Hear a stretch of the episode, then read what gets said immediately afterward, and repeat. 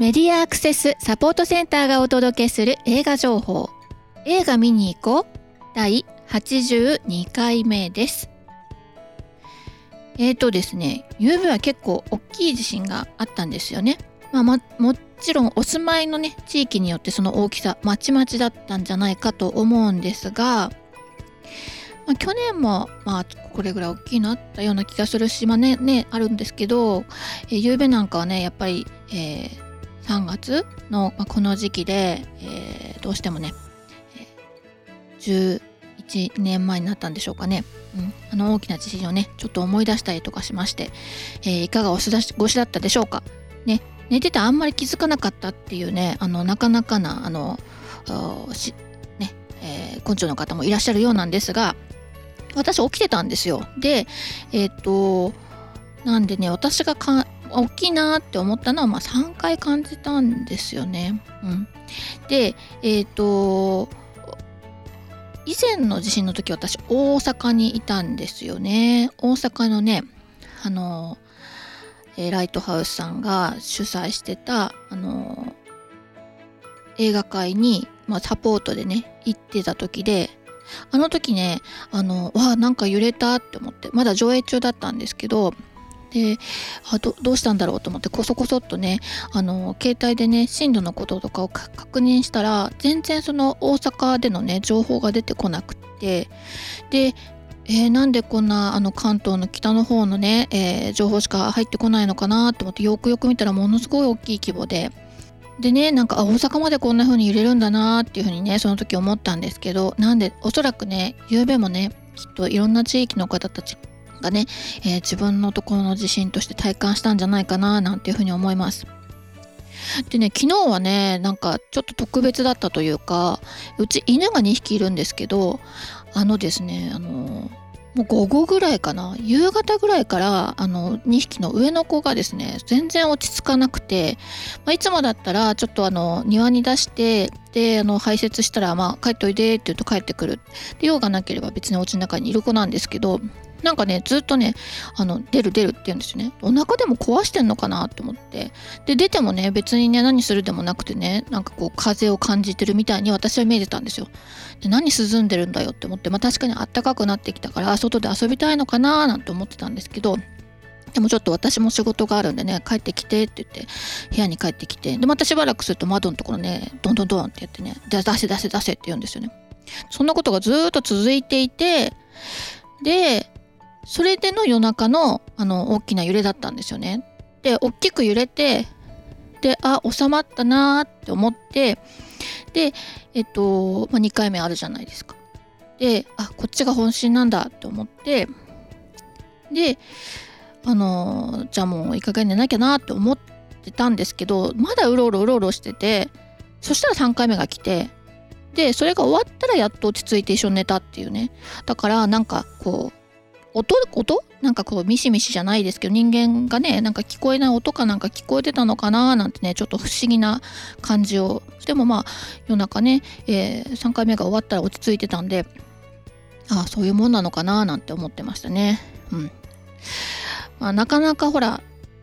あのいろいろね犬ってコミュニケーションうまく取れて一緒に暮らしてるとはいえね、えー、実際のとこ何を聞いてるのかとか分かんないもんだななんていうふうに思っております。はい。というわけで皆さんがご無事であることを祈っておりますが、まあ、棚からね物落ちてきたとかあのいろんなあのこともあったかと思いますけれども、えー、そうですね、まあ、大きな被害が、えー、なかったらいいなというふうに思っております。はい、ではこの番組では映画館で利用できる携帯端末用アプリに対応した新作映画をご紹介しています。今映画館で利用できるアプリというのは2つありましてえー、そうですね。もともとは UD キャストっていうのがね、一番初めに広まって、そして今はハロームービーというね、この2つのアプリがあります。この番組ではね、どちらの作品にどちらのあのアプリが対応してるのかなっていうのを確認するためにもね、使ってもらえたらいいなと思っておりまして、まあ、この番組の、えー、元になっているね、サイト、ウェブサイト映画見に行こうのサイトにはですね作品のリストとどちらに対応してるよっていうのがありますのであのまあ、音声でね一時チェックするあのまでのこともないととりあえずどんな作品があるかなって見たい時はね、えー、サイト映画見に行こうで検索してねサイトを見つけて、えー、作品チェックしてみてください。でこの番組ではあの公開直前の作品だけしかご紹介してないんですけどあのちょっと先にねあの作品公開される予定の作品もね、え情報をオープンにしていいですよっていうふうに、まあ、映画会社の人たちがね、えー、言ってくれたタイミングでなるべく載せるようにしているのでちょっと先の作品までねあのサイトの方ではご紹介できてますので、えー、覗きに行ってください。はい、でえー、っとこのアプリを使うと視覚障害者用バリアフリー音声ガイドを聞いたりメガネ型の端末でバリアフリー字幕を表示させてみることができますよと。ね。で、その、まあ、メガネのね、貸し出している映画館のリストなんかもね、載ってたりしますのでね、サイトの方もチェックしてみてください。で、えっ、ー、と、いずれも障害があってもなくても無料でご利用いただくことができます。ぜひお手持ちのスマートフォンやタブレットにアプリを入れて、まあ、どんな作品が対応されているのかとタイトルをご確認ください。でね、えー、まあ気に入って何度も見るような作品の時にね、えー、まあ自分がね目のつけていなかったところあるいはあそうそう自分もここ気になってたんだよねなんてことをね確認するためにもね、えー、まあ、一緒に楽しむためにもですね音声ガイド聞いてもらったら嬉しいですと。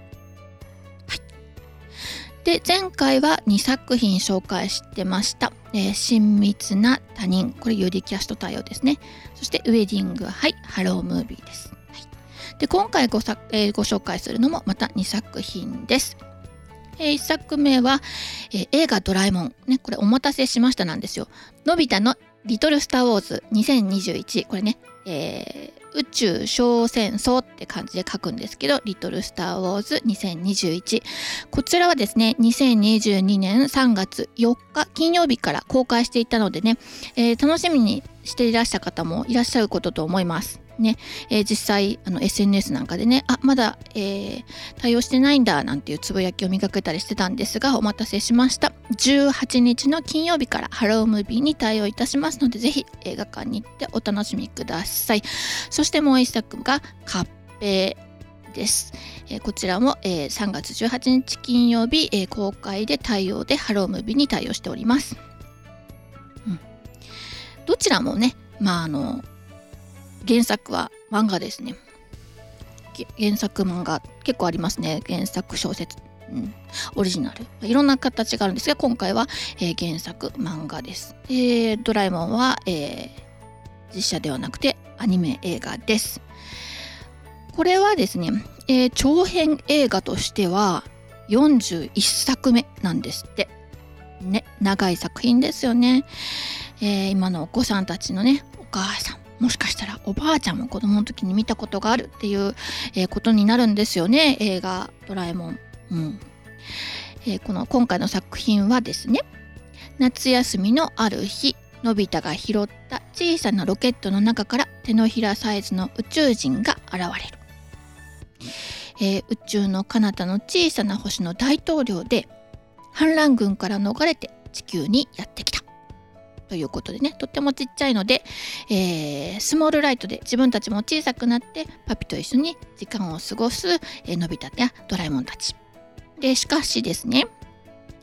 えー、まあその大統領をね捕らえようと追っかけてきた人たちがいるということで、えー、その反乱軍に立ち向かおうとするというそういうお話です。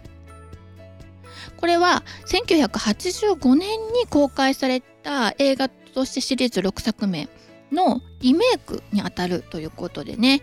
えー、なのであの以前の作品もね見ていたというような人がねお子さんや、えー、お孫さんと一緒に映画館に行って楽しんでいただけたらいいなというふうに思っております。うん、でもう一作です。えー、もう一作は「カッペイ」これはね、えー、漫画原作ということで、えー、これ自体はですね2011年から14年にヤングアニマルで連載していたギャグ漫画です。ね。でえー、っとはいはい私はねもともとのを読んでいませんがストーリーとしては1999年7月に世界が滅亡するというねノストラダムスの大予言というものがあったんですよ。ね、私たち世代だとね割と身近な感じなんですがどうなんでしょうね。もうこの予言があったってこと自体ねフィクションなんではないかと思うような世代の人たちがもう若者をやっているのではないですか？ね、でこの、えー、大予言を信じ、えー、このきっと滅亡した後はね、世界が混乱するだろうということでね。でその乱世の救世主となるべくひたざと離れた地でこれはね島孤島孤島で修行に明け暮れていった、えー、人たちがいるということなんですよね。